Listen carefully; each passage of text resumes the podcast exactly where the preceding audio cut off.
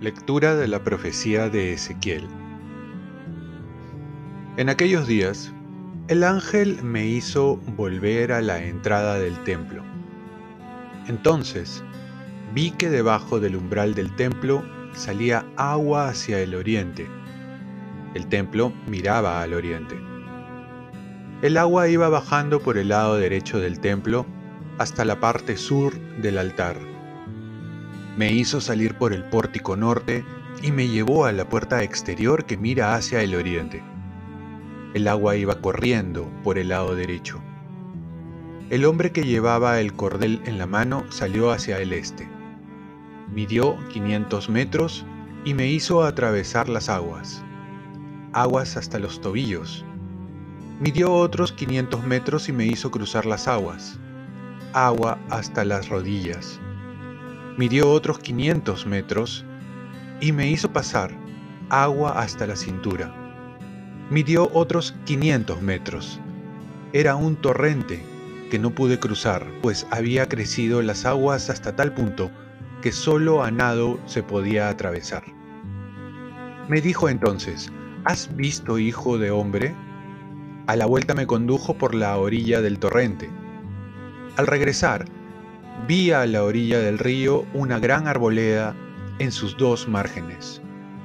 Me dijo, estas aguas fluyen hacia la región occidental, bajarán hasta la llanura, desembocarán en el mar muerto, y sus aguas quedarán saneadas.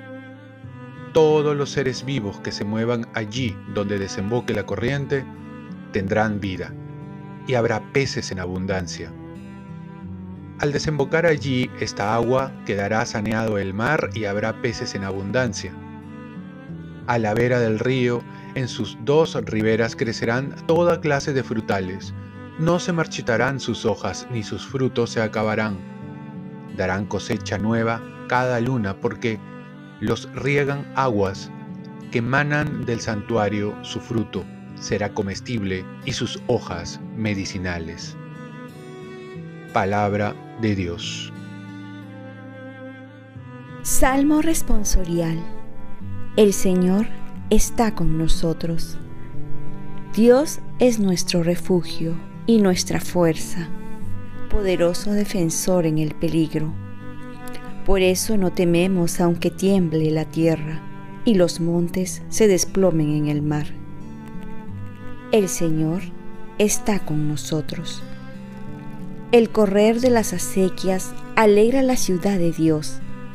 El Altísimo consagra su morada. Teniendo a Dios en medio, no vacila. Dios la socorre al despuntar la aurora. El Señor está con nosotros. El Señor de los ejércitos está con nosotros. Nuestro alcázar es el Dios de Jacob. Vengan a ver las obras del Señor las maravillas que hace en la tierra. El Señor está con nosotros. Lectura del Santo Evangelio según San Juan. En aquel tiempo se celebraba una fiesta de los judíos y Jesús subió a Jerusalén. Hay en Jerusalén, junto a la puerta de las ovejas, una piscina que llaman en hebreo Betesda. Esta tiene cinco pórticos. En ellos yacía una multitud de enfermos, ciegos, cojos, paralíticos. Estaba también allí un hombre que llevaba 38 años enfermo. Jesús, al verlo allí tendido y sabiendo que ya llevaba mucho tiempo, le dice, ¿Quieres quedar sano? El enfermo le contestó, Señor, no tengo a nadie que me meta en la piscina cuando se remueve el agua. Para cuando llego yo, otro se me ha adelantado. Jesús le dice, Levántate, toma tu camilla y anda. Y al momento el hombre quedó sano tomó su camilla y comenzó a andar. Aquel día era sábado, y los judíos dijeron al hombre que había quedado sano, Hoy es sábado y no se puede llevar la camilla. Él les contestó, El que me ha curado me dijo, Toma tu camilla y anda.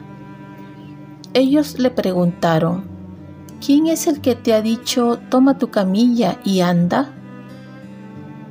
Pero el que había quedado sano no sabía quién era, porque Jesús había desaparecido entre la muchedumbre que había allí. Más tarde lo encuentra Jesús en el templo y le dice, Mira, has quedado sano, no peques más no sea que te ocurra algo peor. Se fue aquel hombre a decir a los judíos que era Jesús quien lo había sanado. Por eso los judíos perseguían a Jesús, porque hacía estas cosas en sábado. Palabra del Señor. Paz y bien, perseverar con esperanza para alcanzar con humildad.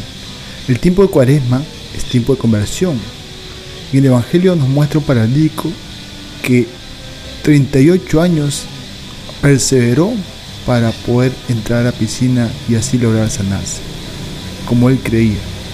Nuestro camino consiste en seguir luchando por cambiar, por llegar a la santidad y no adormecernos con nuestros logros o avances porque el que persevera hasta el final se salvará. Y esto es lo que nos enseña el paralítico, a ser perseverantes.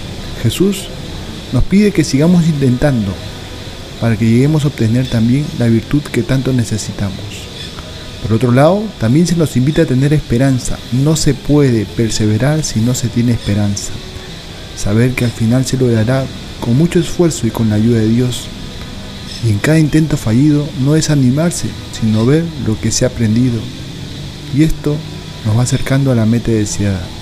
Y recordar que cada derrota nos hace más fuerte y nos acerca también a la meta si es que perseveramos con esperanza. Por último, una vez que se ha conseguido perseverar, crecer en la vida espiritual y cuando Dios se haya dignado mostrar su misericordia en lo que se nos ha concedido, debemos tener presente al Señor siempre. No olvidar que debemos dar testimonio de lo que Dios ha hecho en mi vida, en tu vida, y ahora con humildad seguir perseverando con testimonio, sabiendo que los laureles y la gloria es para el Señor. No confiarme por lo que he logrado, sino seguir adelante confiando en el Señor.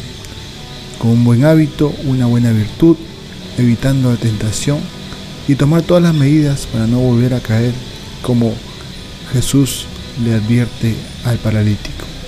Oremos, Virgen María, ayúdame a perseverar con esperanza y dar testimonio sin miedo. Ofrezcamos nuestro día. Dios Padre nuestro, yo te ofrezco toda mi jornada en unión con el corazón de tu Hijo Jesucristo, que sigue ofreciéndose a ti en la Eucaristía para la salvación del mundo que el Espíritu Santo sea mi guía y mi fuerza en este día para ser testigo de tu amor. Con María, la Madre del Señor y de la Iglesia, te pido por las intenciones del Papa. Con San José Obrero te encomiendo mi trabajo y mis actividades de hoy, para que se haga en mí tu voluntad. Y la bendición de Dios Todopoderoso, Padre, Hijo y Espíritu Santo, descienda sobre ti. Cuenta con mis oraciones que yo cuento con las tuyas y que tengas un santo día.